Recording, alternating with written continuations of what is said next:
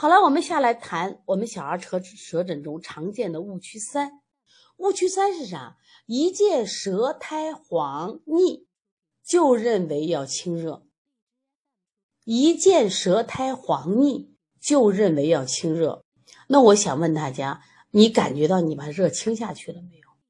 如果清下去了，那是你对的。但是我们很多人就很困惑呀，那明明舌苔它黄腻，为什么我就清不下去呢？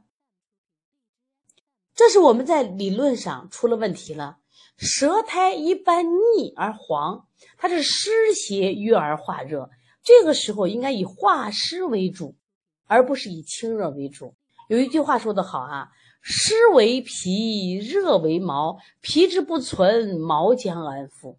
所以说，如果你清是清不掉的，你要干嘛？把湿化掉就好了。你像这个化湿呢？如果是舌苔黄腻是啥？湿聚已久，化热了。我们一般用的利湿法，像利湿法，我给大家推荐一个，像清小肠、推极门、下推承山，先祛湿再清热。就是我们不是讲配穴君臣佐使吗？那你利湿就是君穴呀，而清热就可能成为一个臣穴或佐穴了。最近我们的学员跟着我学十大配穴的进步很大。啊，他们现在都已经学会用这个君臣佐使来配穴，用五行的思路、脏腑的思路等等。哎，你配穴是有格局的呀。所以说，像这种舌苔黄腻的情况，一定记住把利湿。但是如果它是白腻苔，我们是用燥湿的方法。所以以后大家呢，见到这种舌头的时候，为啥我不建议大家就下结论，轻易下结论的？关键问题就在这儿了。你要判断这个呃舌苔黄为热，没错。但它根源是由湿邪引起的，也就是说，你看到的黄它是表，你看的看不到的根是因为湿邪。